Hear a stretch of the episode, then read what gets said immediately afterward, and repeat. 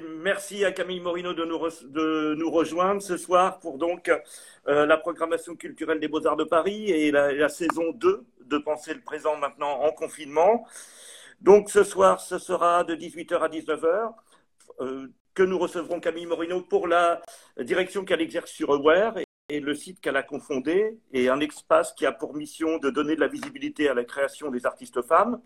La semaine prochaine, nous recevrons à la même heure mais exceptionnellement à mardi, le mardi 15, parce que euh, Cédric Durand, qui est enseignant en économie à Genève, euh, ne pouvait pas être avec nous le jeudi. Il sera donc là le mardi pour euh, Techno-féodalisme aux éditions Zone, critique de l'économie numérique.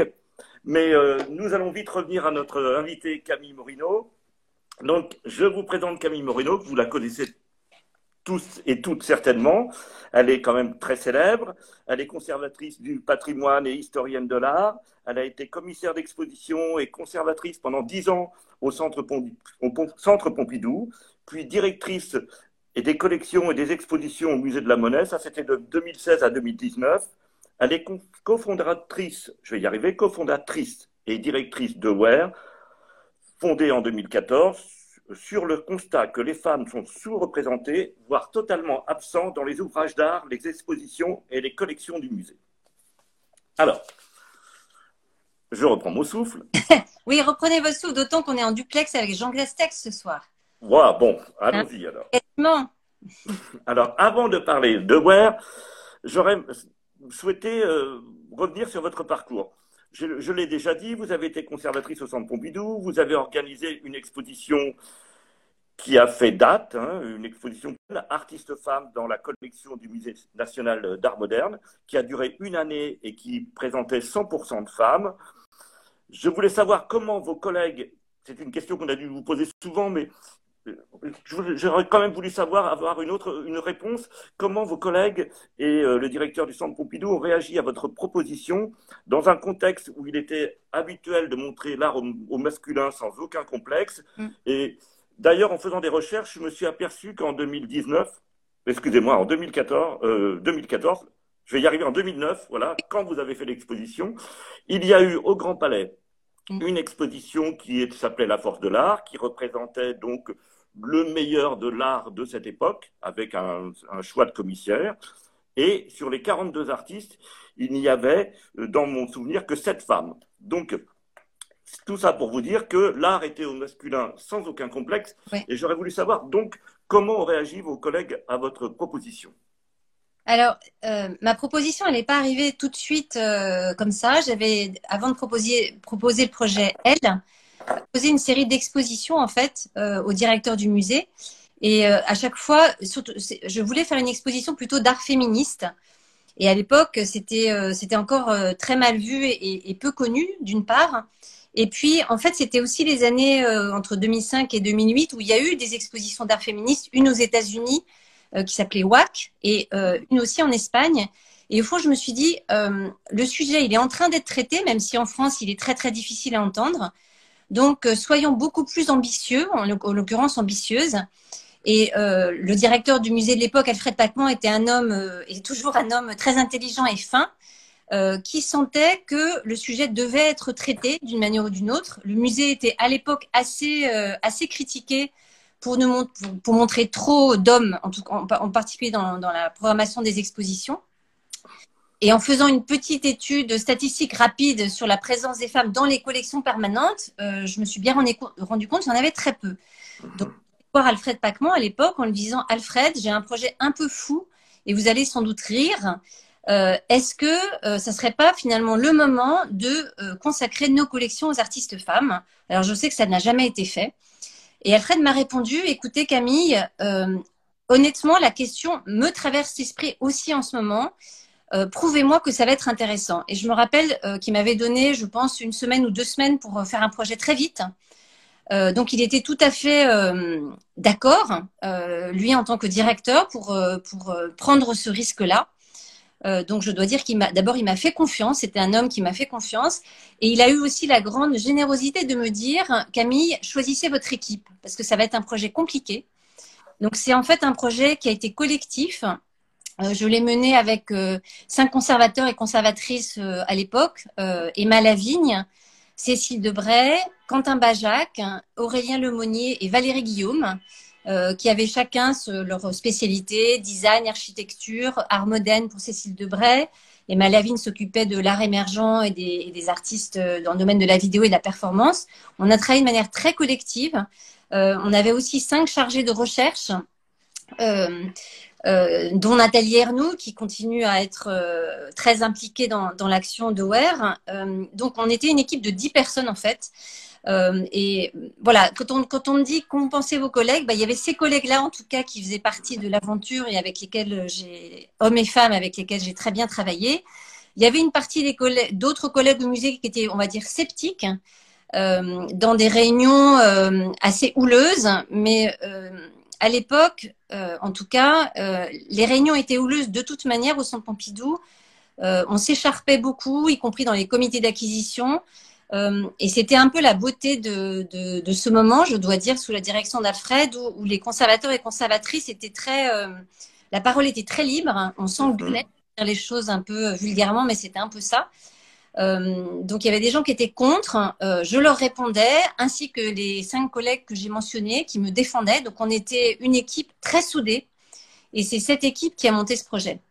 Donc et l'accueil presse, Camille Morino, euh, je, ça, je n'ai pas retrouvé euh, d'éléments de, de, presse. C'était bien accueilli Vous n'avez pas eu de difficultés euh? C'était assez amusant parce que euh, la presse française était au départ assez, assez négative. J'ai même eu une tribune dans le monde avant même que l'exposition n'ouvre qui critiquait le fait que je ghettoisais les artistes femmes. Mhm. Il y avait une inquiétude qui correspondait, je dirais, à la France de cette époque-là une incompréhension en fait euh, globale de, cette question-là, alors même que la presse étrangère a été très vite extrêmement positive. J'ai eu même, avant que l'exposition n'ouvre, un grand papier dans le Los Angeles Times qui m'a fait une mhm. Et euh, je veux dire que moi, qui n'avais pas tellement le moral à l'époque, euh, qui, qui, faisait pas mal de nuits blanches en me disant, mon Dieu, qu'est-ce que j'ai fait? Dans quoi je me suis lancée? Pour vous dire un petit peu l'ambiance de l'époque, on avait, on avait même peur que les artistes hommes manifestent dans la rue. Ah oui. voilà, et, et, se, et, se, rebellent parce qu'ils étaient expulsés des collections permanentes. Donc il y avait une espèce de, de paranoïa parce que comme l'exercice n'avait jamais été fait, donc finalement on savait pas trop comment ça allait se passer. Donc euh, donc la presse a été d'abord négative en France et puis ensuite a, a fait une sorte de rattrapage. Euh, en, lisant les, articles très élogieux américains, brésiliens, belges, euh, allemands. Euh, et de telle sorte que j'ai d'ailleurs passé presque, parce que vous avez, vous avez dit que ça a duré un an, en fait, ça a duré presque deux ans. il, y a eu trois, éditions et un, petit projet qui devait être assez discret, qui ne devait pas durer très longtemps, s'est transformé pour moi en un truc énorme qui a complètement chamboulé ma vie euh, professionnelle et personnelle. Je passais ma vie à faire des interviews, à être invitée à faire des conférences en France et ailleurs. Je me faisais d'ailleurs beaucoup attaquer, mm violemment. Euh, ça m'a un peu, euh, c'était une sorte de petite guerre, euh, voilà, mais, mais que je ne menais pas complètement seule et qui m'a aussi beaucoup appris finalement. mais avec aussi des journalistes qui étaient intéressants, intéressés, positifs. Euh, quelques journalistes hommes aussi qui étaient très très très passionnés. Euh, donc c'était une vraie aventure qui a duré deux ans et vous, et vous le savez sans doute, l'exposition a ensuite voyagé aux États-Unis, au Brésil. Donc il y a eu toute une mhm. voilà, c'était c'était euh, trois années très intenses en fait qui ont bouleversé ma vie. Je montre le catalogue, même si, mm. même si on est à l'envers, hein, donc N'oubliez pas que euh, la caméra euh, euh, de, de l'appareil inverse mm. l'image, mais sur la quatrième du catalogue, justement, de, de, la quatrième de couverture de l'exposition, du catalogue de l'exposition, il est écrit que cette exposition est moins un thème qu'un manifeste. Vous ajoutiez sur cette même quatrième de couverture que cette exposition était ni féminin ni féministe. Quelle était donc la nature exacte de, de cette exposition, s'il y a une nature alors, il faut, il faut se rappeler que c'était pas tout à fait une exposition, Alain. C'était, euh, une présentation des collections permanentes. Euh, et, ça, c'est important de le dire parce que d'abord, c'était pas la première euh, présentation thématique. Il y avait eu avant le mouvement des images et une avant dont le nom m'échappe, qui était dirigée par Catherine, Grenier, à laquelle j'avais participé. Donc, on avait déjà fait cet exercice assez compliqué, mm les collections avec un autre regard. Donc, je m'inscrivais dans cette histoire-là d'une part, et d'autre part, euh, pourquoi ni féminin ni féministe? Parce que à l'époque, euh, le mot féministe était très mal vu, très compliqué à utiliser. Donc j'étais très attentive à l'utilisation du mot pour des raisons, je dirais presque politiques. Mm-hmm. Féminin parce que beaucoup de gens euh, me, me, me, critiquaient à l'avance en me disant mais finalement vous êtes en train de dire qu'il y a un art féminin et je leur disais pas du tout. Venez voir l'exposition, vous allez voir qu'on rentre dans cette exposition on traverse l'histoire du XXe siècle, il n'y a rien de féminin. C'était hyper égal, il y avait de l'abstraction, il y avait toutes les techniques. Donc c'était le contraire de ce que je disais. Et à l'époque, je ne, je ne disais pas vraiment que c'était que c'était féministe. Je disais juste que c'était une exposition manifeste. Mm-hmm. Encore une fois, euh, ça fait plus de dix ans. Le mot féministe avant MeToo, c'était compliqué en France. C'était mm-hmm. compliqué. Et, et aujourd'hui, vous, vous vous mm. déclarez euh, ouvertement féministe ou, vous préférez mener toutes vos actions euh, sans euh, cette appellation? Non, non, j'étais déjà à l'époque féministe.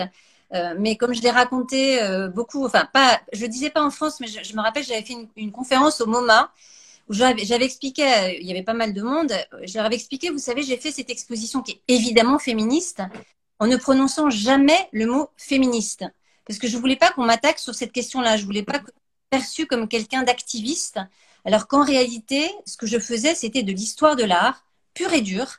Mhm. il y a un chapitre de l'histoire de l'art qui a été maltraité et que je traite correctement, que je commence à traiter, parce que je n'étais pas du tout exhaustive et je ne suis d'ailleurs toujours pas, mais j'avais une vision assez neutre et objective d'historienne de l'art sur un sujet. Et donc, euh, c'était euh, pour cette raison-là que j'étais, je, je, disais, ni féminin, ni féministe. Mais mhm avec un, peu un double discours aux États-Unis où là, je disais, oui, je suis féministe. Évidemment que c'est un geste féministe. Et, vous écrivez aussi dans le, catalogue que vous, avez décidé, de, dans le texte, euh, que vous avez décidé de ne pas faire de compromis. Est-ce que c'était possible dans un monde où le patriarcat, euh, quand même, régnait en maître et même bon, on n'en est pas encore très loin, hein, mais euh, disons qu'à une époque où c'était encore plus difficile. Vous avez pu mener le projet comme vous le souhaitiez Vous n'avez pas eu d'obstacles? Écoutez, non, parce qu'une fois que je vous ai raconté que certains collègues trouvaient le projet idiot, j'avais quand même un directeur qui était à fond derrière moi, un président aussi, Bruno Racine d'abord, puis Alain Seban qui m'ont soutenu, deux mhm. hommes qui ont cru dans ce projet. Euh, beaucoup d'hommes qui ont visité l'exposition et contrairement à ce qu'on attendait, pas de révolution des hommes artistes. Donc finalement, une sorte d'acquiescement aussi euh, de, ces hommes artistes qu'on avait expulsés des collections pendant presque deux ans et qui ont, euh, je pense, soutenu le projet en, ne disant rien. Voilà, finalement, les hommes artistes sont les maris des artistes femmes, sont les, sont les pères, sont les frères. Donc, finalement, tout s'est bien passé. Et euh, donc, euh, moi, je, je pense qu'on est à un moment où il faut aussi que, que les hommes s'intéressent aux femmes. On a besoin du soutien des hommes. Et il y a d'ailleurs beaucoup d'historiens d'art euh, qui travaillent sur cette question, beaucoup de beaucoup d'hommes qui entourent, qui aident aussi financièrement à l'action de Ware. Donc, je pense qu'on est arrivé à ce moment du, du 20e, 21e siècle où le féminisme doit être porté par les hommes. C'est ce que j'essaie de, de, faire quand j'invite Jeanne Burgard-Goutal pour les écoféministes ou, ou d'autres, voilà, euh, ou Isabelle Alfonsi, etc. Mm. Et je voulais vous dire aussi, vous, que répondez-vous à tous ceux qui pensent que la norme de genre ne doit pas interférer dans le choix des artistes? Parce que même si vous venez de dire que vous avez eu des combats et que ces combats semblent être en votre faveur. Moi, j'entends encore, là, il y a une exposition de peinture qui avait été organisée, et euh, comme c'était des, peintres, euh, femmes, ça a posé tout un tas de soucis. Il y a eu euh, des, des, questions qui étaient un peu gênantes, et c'est Annabelle Ténès qui avait organisé ça avec Julie Crène. Donc elles ont eu aussi à répondre de leur geste. C'était pourtant un geste qui avait lieu près de dix ans après le vôtre. Mm. Et donc, euh, que répondez-vous à, tous ceux qui pensent que la norme de genre ne doit pas interférer dans le choix des artistes? Alors, il y a un peu deux questions dans vos questions. Je vais répondre aux deux. Euh, il y a des critiques qui continuent, à, qui continuent à opérer quand on fait des expositions collectives d'artistes femmes, surtout en France, pas tellement dans les autres pays, où on peut euh, entendre des gens qui disent encore vous ghettoisez les artistes femmes, pourquoi continuer à faire des expositions collectives 100% femmes? Ce à quoi je réponds, et je pense à Annabelle Ténez ou d'autres personnes qui continuent à le faire, que euh, l'information étant toujours très inégale sur les femmes, il y a beaucoup d'informations sur les artistes femmes, il est important de continuer à faire ces expositions collectives parce que tout d'un coup, on délivre beaucoup d'informations sur ces artistes, thématiques, géographiques, etc., et qu'on en a encore besoin. Ça, c'est un premier élément de réponse. Le deuxième élément, c'est se poser la question de la parité euh, ou d'un équilibre qui est, à mon avis, important, mais de même qu'on se pose aujourd'hui la question de la diversité géographique, euh, la question de la race, la question de la fluidité des genres toutes ces questions-là qui euh, relèvent de la représentativité de l'art, euh, qui, à mon avis, euh, doivent être dans la tête des programmateurs, mais en même temps, moi, comme je fais partie des gens qui programment, je trouve aussi assez absurde d'imposer des lois aux commissaires d'exposition, aux auteurs. Je pense que c'est des gens qui, voilà, qui doivent continuer à avoir une liberté d'expression et c'est là où se positionne Aware. L'association se positionne pour que l'information soit disponible pour les gens qui travaillent, de telle sorte que les gens ne puissent plus dire j'ai voulu montrer des artistes femmes, mais je n'en ai pas trouvé. Euh, comme certaines personnes à la télé continuent à dire ah ben oui, mais on voudrait bien avoir des journalistes, mais on ne connaît pas assez, mhm. que ce soit des journalistes femmes, etc. Donc l'idée, c'est d'avoir une banque de données qui euh, ne donne plus cette excuse en fait aux programmateurs de dire oui, mais j'ai voulu, mais j'en ai pas trouvé. Aujourd'hui, elles sont là, on les trouve. Donc cette question de l'équilibre, elle doit laisser, elle doit être laissée à mon avis à la discrétion euh, des gens qui réfléchissent, qui écrivent, qui programment. Mais ces gens-là, aujourd'hui, ne peuvent plus avoir l'excuse qu'il n'y a pas d'artistes femmes disponibles, on va dire, euh, dans telle ou telle euh, catégorie d'art. Oui, oui, j'ai vu une, belle interview qu'a fait Marie Daucher avec vous hein, sur son site qui s'appelle Visuel, hein, Visuel Art, qui est un bon complément à ce que vous faites. Et je, elle, vous, vous expliquez à quel point, d'ailleurs, à propos de, de difficultés à trouver des artistes, quand vous avez mis en place cette exposition, elle, il n'y avait rien. C'est-à-dire que vous cherchiez, vous aviez des œuvres d'artistes, mais vous n'aviez pas de fiches sur elles, vous n'aviez pas d'éléments biographiques. tout ce qui avait été mené par les pour les hommes et par les hommes euh, sur euh, un travail de catalogue et de recherche n'avait pas été mené. Vous avez été face à un, très gros obstacle, c'est bien ça? Oui. Qu'est-ce qui vous a conduit à mener Aware Exactement, Alain, c'est ça. C'est-à-dire que j'ai alors, il faut rappeler que j'ai quand même trouvé ces œuvres dans les collections. Il y avait quand même des conservateurs, des conservatrices qui avaient fait rentrer les œuvres d'artistes femmes dans les collections. Donc, un travail assez remarquable quand même, mhm. un contexte compliqué, mais que souvent ces œuvres n'étaient pas bien documentées. Il n'y avait pas de publication sur les artistes femmes, pas d'éléments biographiques. Beaucoup de ces œuvres n'avaient jamais été montrées. Et je me suis rendu compte de ce, problème de l'information et à quel point ça rendait mon travail de, commissaire finalement et, d'historienne d'art extrêmement difficile. Je me suis dit, il me faudrait un outil pour que toutes ces artistes femmes, je trouve des éléments biographiques, des catalogues d'exposition, à quel moment elles ont été montrées, quelques images de leur œuvre, etc. Donc finalement, EOS c'est l'outil qui m'est manqué au moment où j'ai travaillé sur elle. Un outil très simple euh, d'accès, un site internet bilingue. Euh, mhm. Et j'en profite pour rappeler que l'exposition Elle, il y avait effectivement un catalogue, mais il y avait aussi un site internet que j'avais en collaboration avec Lina, euh, qui était un, énorme projet que, j'ai dû d'une certaine manière refaire. J'ai fait ouais, j'ai cru à un moment que j'allais pouvoir récupérer ce site de, de Elle je sais même plus s'il est vraiment encore disponible. Mais enfin, ça avait été un énorme travail et je m'étais rendu compte de, de, la, du caractère super efficace d'Internet comme plateforme euh, de création et d'échange de, données sur cette question-là. Et donc, Aware vient, de là. Alors, vous, vous pouvez nous, nous, expliquer exactement ce qu'est Aware, parce qu'on arrive maintenant dans le vif du sujet, dans ce qui vous, euh, vous occupe euh, à temps complet, même si vous êtes aujourd'hui, vous avez d'autres fonctions. Vous venez d'être nommé euh, directeur de l'école du, Louvre, je crois, présidente, non, présidente, excusez-moi, du conseil d'administration. Voilà. Claire Barbillon, qui fait d'ailleurs un travail formidable. Euh, et donc, je ne fais que présider le conseil d'administration. Un, honneur pour moi, mais le, tout le travail est, véritablement fait par, par Claire Barbillon. Et du coup, j'ai perdu, j'ai oublié votre question. Oui, je, disais que vous avez d'autres activités que, que mais que Aware occupe votre est votre principal, même s'il y a des accessoires, pour reprendre cette notion juridique, et que Aware, est-ce que vous pouvez nous expliquer ce que c'est véritablement maintenant qu'on est dans le cœur du sujet? Oui, tout à fait. Donc Aware, c'est un, c'est un site internet qui est donc évidemment gratuit, qui est aussi bilingue et qui a pour objet de rendre visible euh, à la fois la présence, l'œuvre et la vie des artistes femmes au XXe siècle.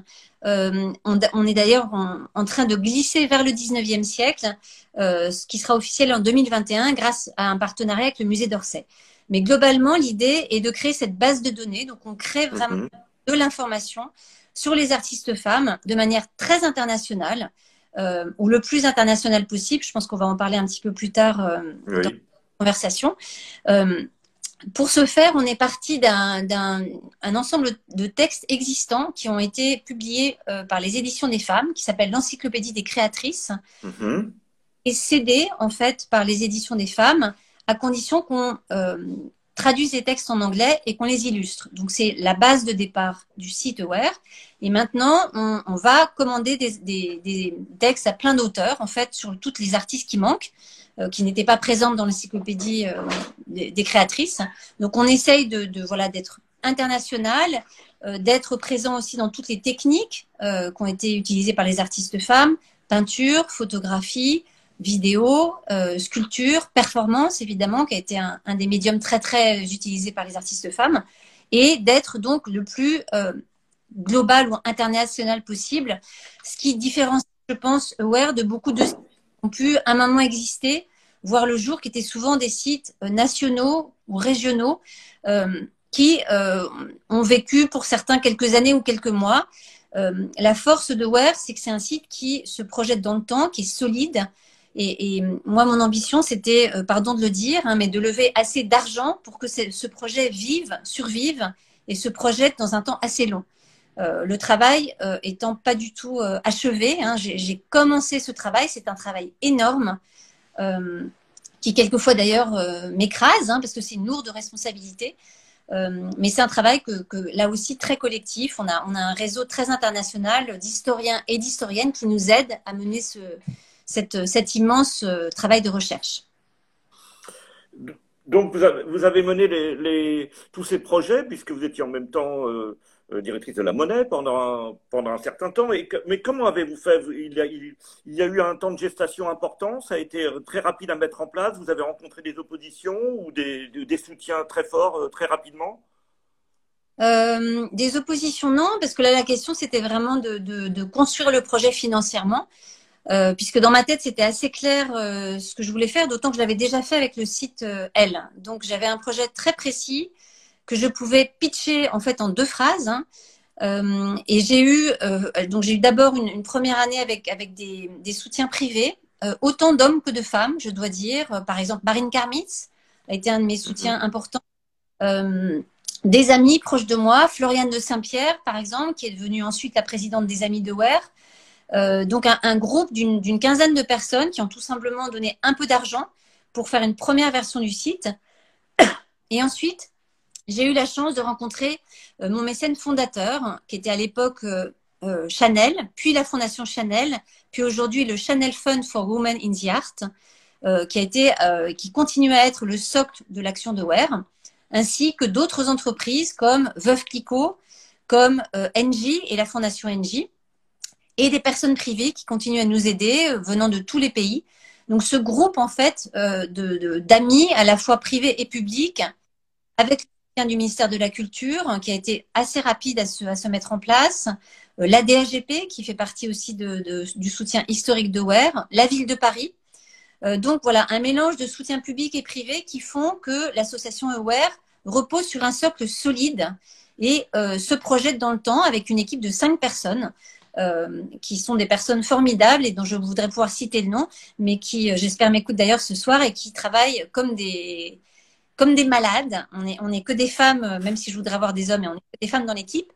Et, et c'est une équipe très très engagée, très sérieuse, qui, qui, voilà, qui travaille beaucoup beaucoup pour faire avancer cette, cette immense aventure.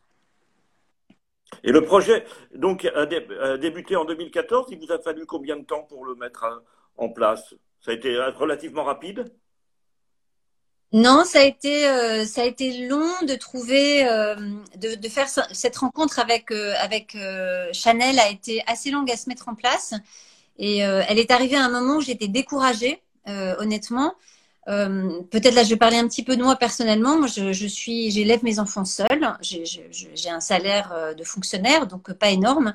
Donc c'était un petit peu fou pour moi de me lancer dans un projet philanthropique d'une telle ampleur. Et donc, j'ai rencontré Chanel au moment où je me disais, mais je ne peux pas continuer ça toute seule. C'est absurde que je passe autant de temps, mhm.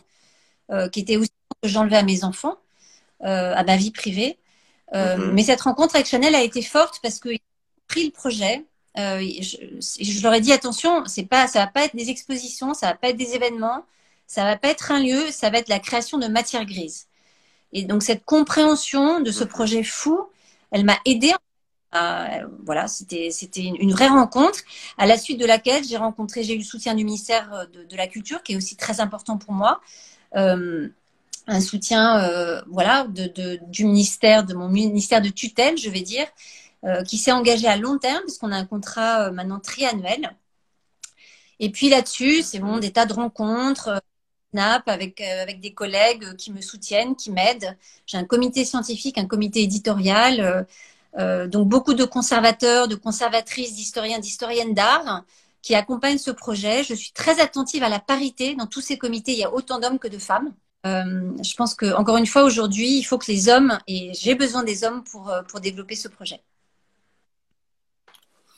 Alors, votre équipe, elle met en ligne, votre équipe, elle fait beaucoup de choses, hein, parce que là, il y a des publications, il y a des livres remarquables qui sont des, essais euh, ou qui reprennent des actes de colloque. Vous avez une politique d'édition, donc d'objets qui sortent de l'espace euh, du net.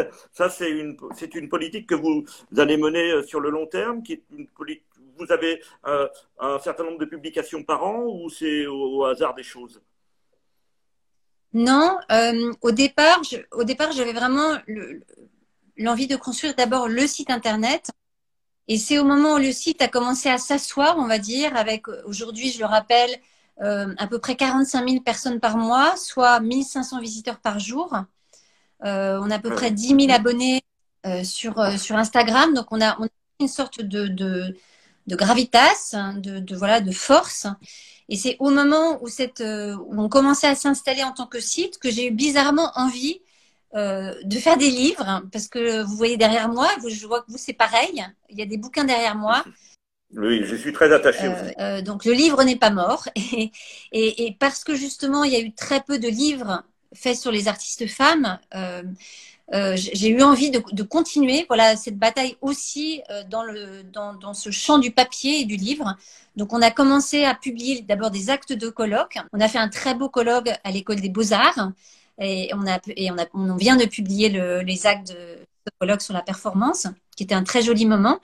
Et on a lancé plus récemment, autour du prix EOR, une publication euh, qui accompagne le prix d'honneur donné à une artiste dont on récompense une carrière. Euh, donc on accompagne le prix de 10 000 euros d'une publication d'entretien qui permet de donner la voix aux artistes femmes, puisque j'avais été frappée au moment de elle, un, de l'absence de publication, mais deux, surtout que ces publications il n'y avait jamais la parole des artistes en fait. Euh, au mieux des, des textes mais on n'entendait pas leur voix. Or, euh, cette voix des artistes, ce, ce, récit à la fois de leur œuvre, mais aussi de leur vie, pour moi, c'est un récit essentiel. Oui, j'ai reçu. Vous, vous, avez eu la gentillesse de m'envoyer celui sur Jacqueline de Jong, et puis ça, c'était donc qui est un grand entretien, effectivement et puis les actes du colloque là sur euh, la performance, un espace de visibilité pour les femmes artistes, qui sont des, effectivement un, espace qui est très investi par les femmes. Mais vous faites, il y a beaucoup de, fiches sur votre site, c'est très très pratique si on cherche une biographie euh, d'artistes euh, femmes, mais y a, je suis allé voir parce que bon, je suis très, il y a des artistes qui pour moi comptent beaucoup, comme Anita Molinero, qui, aura d'ailleurs une, une euh, rétrospective en 2022 euh, au Musée d'Art Moderne, ou euh, Hélène Delprat, et j'ai vu que ces artistes n'avaient pas encore de fiches, qui sont pourtant des artistes qui ont déjà un certain âge, et mm. d'autres artistes qui sont beaucoup plus anecdotiques pour moi, et, beaucoup plus jeunes avaient des fiches. Comment, comment s'opèrent les sélections et avec quelle temporalité? Alors, euh, là aussi, beaucoup de questions en une question. Euh, Anita Molinero et Hélène Delprat, euh, elles sont pas tout à fait absentes du site. On, a pas, on a fait paraître un article il n'y a pas très longtemps sur la commande publique et, et, la relative absence des artistes de femmes dans ce domaine, où évidemment on cite le travail formidable d'Anita Molinero pour le tramway Porte de la Villette. Elle, est sur le site, donc si vous tapez son, son nom, vous la trouvez. Hélène Delprat de même, on avait fait le compte-rendu de, sa, de son exposition à la Maison Rouge euh, dans, dans, notre euh, agenda des expositions. Et d'ailleurs, elle avait eu la gentillesse euh, de nous faire elle-même la visite de son exposition pour les amis de Ware à l'époque. Après, vous avez raison, il manque beaucoup d'artistes. Il manque beaucoup d'artistes importantes de la scène française. Il manque encore plus d'artistes importantes de la scène africaine, des continents asiatiques, beaucoup d'artistes d'Europe de l'Est, beaucoup d'artistes russes. Donc en fait, euh, c'est un projet qui est vraiment en train de se construire, qui n'a rien d'exhaustif aujourd'hui. C'est pour ça que je vous disais qu'à certains moments, je me sens un peu écrasée par la responsabilité, parce que évidemment, c'est un projet qui est in process euh, et qui se construit au fur et à mesure euh, des financements, pour être transparente, qu'on peut trouver. On a une liste de 1000 euh, noms d'artistes qui sont prêts à être publiés en attente de financement. et aujourd'hui, comme vous le savez, presque 700 biographies d'artistes. Et au fur et à mesure, on travaille sur tel ou tel continent, telle zone géographique ou telle période, on engrange en fait des informations. Donc, ce que vous voyez publié sur le site Aware, ça n'est que la partie émergée d'un iceberg euh, et d'une sorte de, puits de pétrole, si j'ose dire, sur lesquels on est assis et qu'on va peu à peu exploiter au fur et à mesure des euh, financements qu'on qu peut trouver. Mais vous avez raison, c'est frustrant. Je suis la première à vouloir euh, montrer plus d'artistes. Mais euh, voilà, on, on est. On... Et, et, comme, et Camille Borino, comment s'opère la sélection? Alors, vous avez un comité où, où, vous vous réunissez plusieurs fois par an pour décider, on va faire une fiche sur tel artiste, cet artiste manque. Comment, comment ça fonctionne pratiquement? Alors, comme, comme, je vous l'ai dit, il y a une première, on va dire un premier étage de la fusée euh, qui a été constitué par l'Encyclopédie des créatrices, euh, un ouvrage qui avait été dirigé par Marie-Laure Bernadac, euh, donc quelqu'un d'extrêmement sérieux, qui avait fait appel à, je pense, 200 ou 300 auteurs. J'avais fait partie d'ailleurs des autrices de ce livre. Une première sélection qui avait été faite par Marie-Laure, qu'on a d'une certaine manière reprise et qu'on a euh, complétée à l'aide d'un comité scientifique qui euh, se compose d'une douzaine de personnes. Je vais pas les citer, mais il y a aussi des hommes et des mm-hmm. femmes qui viennent euh, du monde universitaire, du monde des musées, euh, et qui nous aident en fait à opérer cette sélection. Aujourd'hui, ce comité scientifique est moins directement euh, comme, comme, un comité d'acquisition. Euh, euh, Aujourd'hui, on est beaucoup, de plus en plus aidé par des comités euh, ad hoc, on va dire. Par exemple, pour l'Afrique, on a créé un comité ad hoc composé de sept experts de l'histoire des artistes femmes en Afrique. On va probablement faire de même pour l'Asie. Euh, on va peut-être aussi créer un comité ad hoc pour la question des artistes femmes racisées, notamment en, en Amérique du Nord. Donc, voilà, on est sur des sujets sur lesquels on estime qu'on n'a pas euh, le, le, savoir en interne. On va créer des comités d'experts qui vont nous aider à faire des listes euh, idéales et qui vont surtout nous aider ensuite à trouver les auteurs. Car, comme vous savez, Alain, euh, à la différence de Wikipédia, nos textes sont signés par des auteurs. On essaie mm -hmm. de trouver le ou la spécialiste pour tel et tel artiste. Évidemment, le jour où on aura euh, un texte sur Anita Moulinero, c'est vous, Alain, qu'on choisira comme auteur et j'espère que vous accepterez. Et comment, euh, est-ce que si j'ai des, euh, si on a des collègues justement qui ont écrit sur des artistes, sur des artistes femmes qui ont fait, je sais pas, qui ont fait paraître dans Art Press, dans Mouvement, enfin dans toutes les revues qu'on peut imaginer, est-ce que euh, ils peuvent vous faire parvenir euh, ces documents que vous archivez vous-même ou c'est quelque chose qui vous est impossible de faire parce que c'est trop Comment ça fonctionne? Est-ce que l'on peut vous faire parvenir des textes qui ont été écrits dans le dans les années précédentes? Alors, euh, oui, vous pouvez. Il faut juste, vous savez, c'est un site qui est assez éditorialisé, c'est-à-dire qu'on a une sorte de, de, de, longueur idéale des textes pour que tous les textes soient assez cohérents, qu'on puisse aussi les traduire, hein, parce que nos frais de traduction, c'est énorme. Euh, oui, c'est ça. En anglais, euh, raison pour laquelle on a ce public international, mais ça, ça représente un budget très important. Donc, et puis il y a aussi une, une manière d'écrire euh, qui est pour moi très importante parce que le site Aware s'adresse aussi bien aux historiens d'art spécialistes qu'aux non spécialistes. Donc la difficulté de, des textes qu'on publie, c'est qu'il faut qu'ils restent assez euh, accessibles à des gens qui ne sont pas forcément des historiens d'art.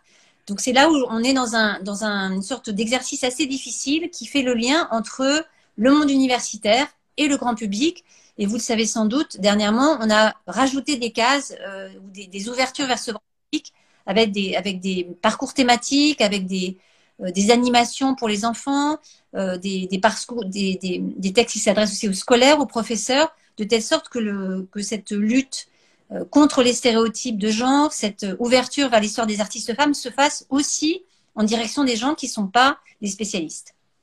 Raison pour laquelle, oui, on serait ravi euh, d'archiver les textes existants. Euh, je dois dire qu'on n'a pas forcément aujourd'hui les moyens de le faire, mais à terme, c'est une très bonne idée.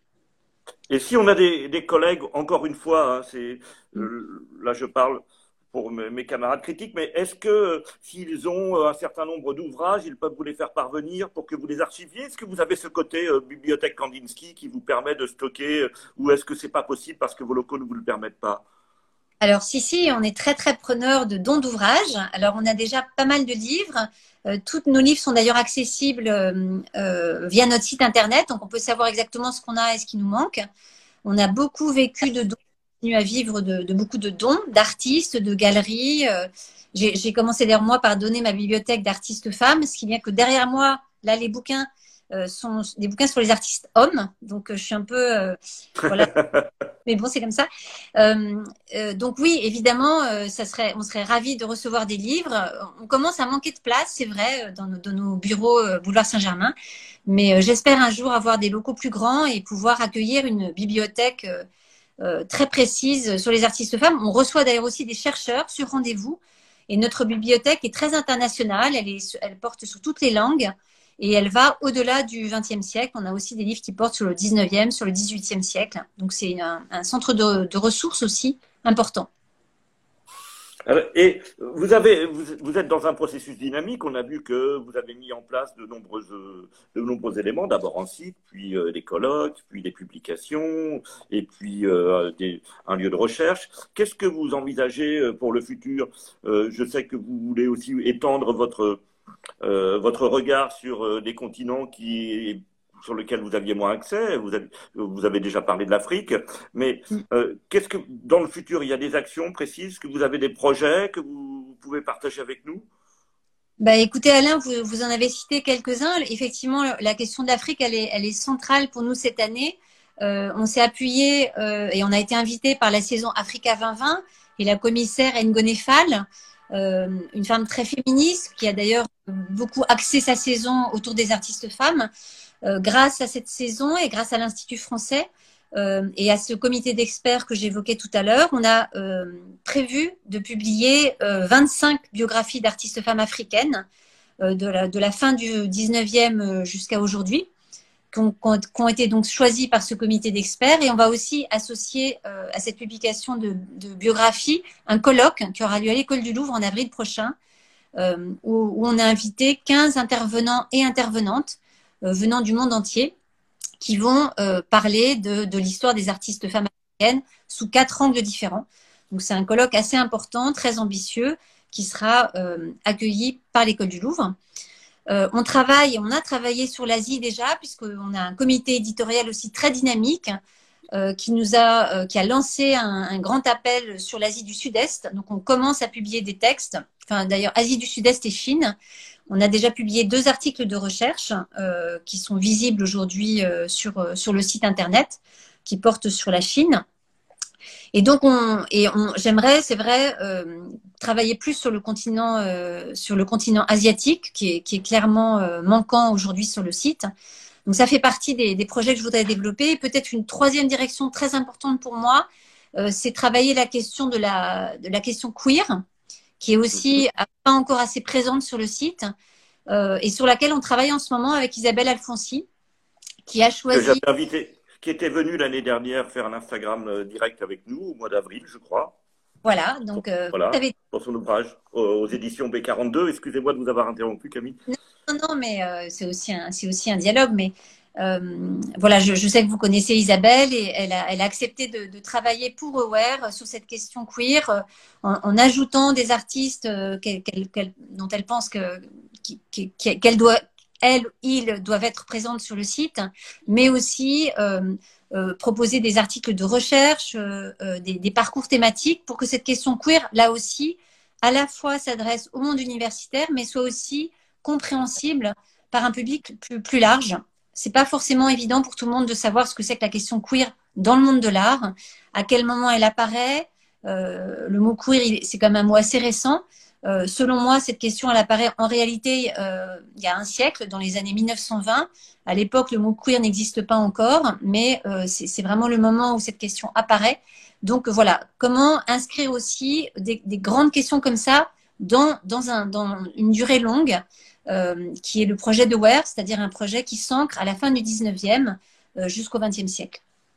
Mais vous avez, vous avez parlé d'université, justement, avez-vous des partenariats avec les grandes écoles? Qui seraient, euh, je sais que vous venez de l'ENS, euh, je ne sais pas si vous venez de l'ENS Lyon ou d'Ulm ou d'une autre ENS, mais est-ce que vous avez des partenariats avec l'ENS, avec l'université, avec le HESS, avec les grandes écoles parisiennes? Est-ce que vous travaillez avec, avec elles? Alors, je viens de l'ENS Ulm pour répondre à votre question et Petit flashback euh, sur ma vie personnelle. Euh, je suis arrivée à l'ENS la première année de la mixité, dans les mhm. années 80, euh, à une époque où, un, voilà, il n'y avait, pas, y avait pas de filles à l'ENS Ulm. et donc, d'ailleurs, c'était un peu compliqué pour, pour moi et mes copines d'arriver dans cette école hyper, hyper masculine. Et deux, il n'y avait mhm. pas d'histoire. Et donc, moi, j'avais déjà cette vocation d'historienne de l'art et on m'avait dit à l'école normale supérieure, mais mademoiselle, faites donc de l'histoire. Donc, euh, bon, euh, évidemment, je, suis restée sur mon projet euh, Histoire de l'art, mais c'est pour vous dire que voilà, je suis têtue dans mes, dans mes projets et, engagée.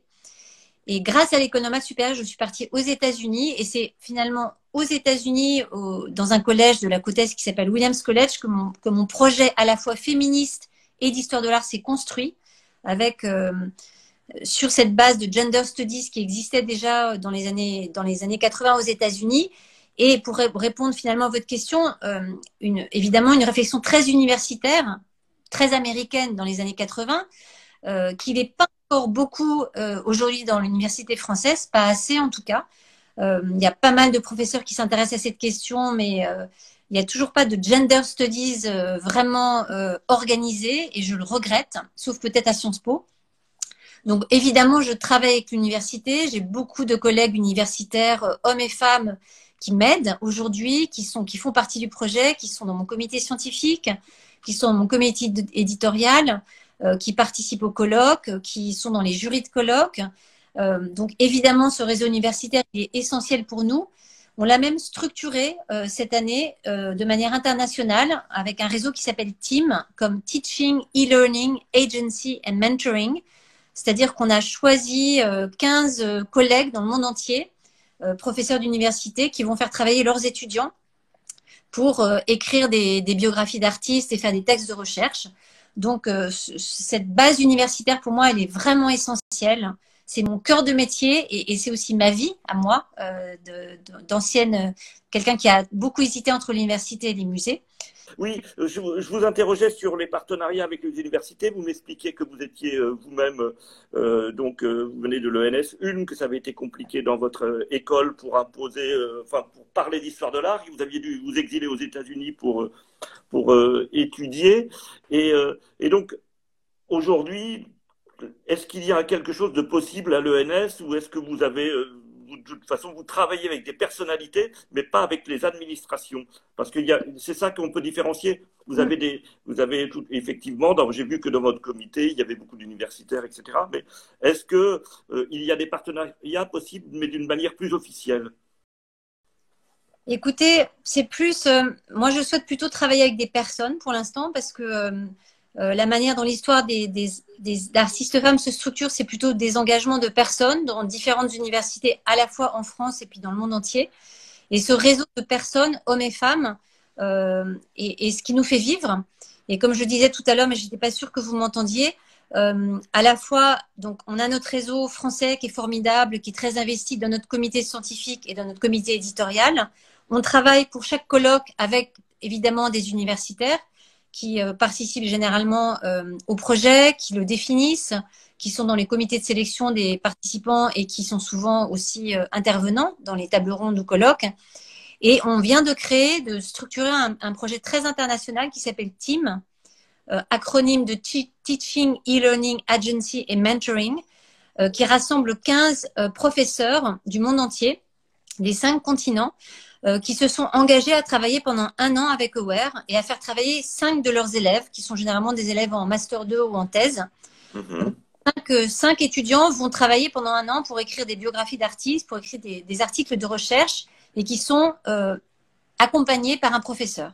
C'est un projet important pour moi parce que ça montre à quel point effectivement ce réseau universitaire est, euh, est solide et structuré et c'est vraiment l'avenir de WARE parce que c'est euh, là que la recherche se fait, c'est dans les universités euh, autour de professeurs engagés qui peuvent être d'ailleurs des hommes ou des femmes et grâce à leurs étudiants aussi. Je voulais vous poser une dernière question. Camille, Camille Morino, donc euh, directrice de WARE, c'est justement vous, vous, vous êtes cofondatrice et directrice. Vous avez pendant un, moment mené une double activité puisque vous étiez à la Bonnet, oui. vous meniez euh, de nombreuses expositions, etc.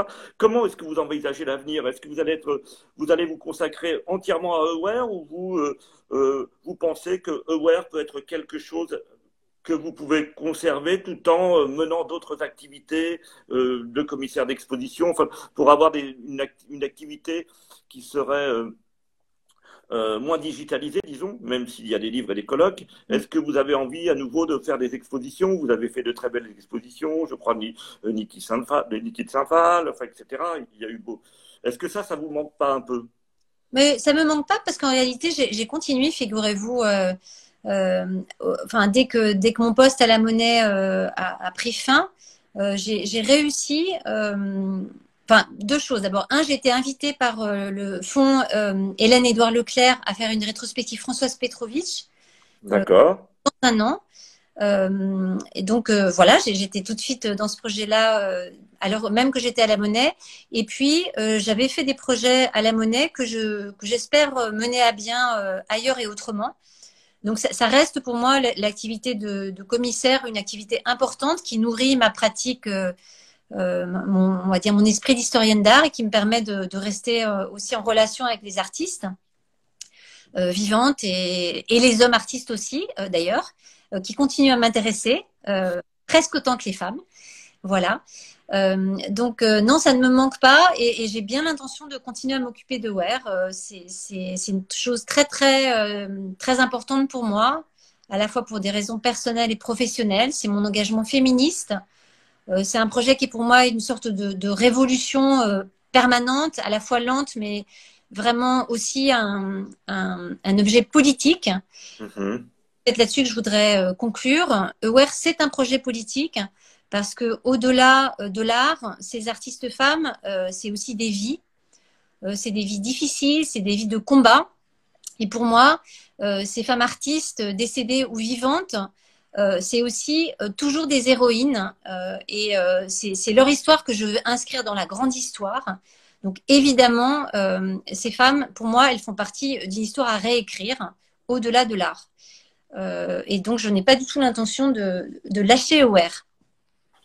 Merci Camille Morino d'être avec nous ce soir. On a eu quelques difficultés, mais euh, vous aviez une belle parole. C'était très agréable de vous entendre. Euh, je vous dis au revoir et puis je dis à, tous ceux qui nous suivent que mardi prochain, ce sera donc Cédric Durand, mardi et pas jeudi, à 18h pour euh, techno-féodalisme et l'économie critique de l'économie numérique. Au revoir Camille. Merci d'avoir été avec nous. Au revoir.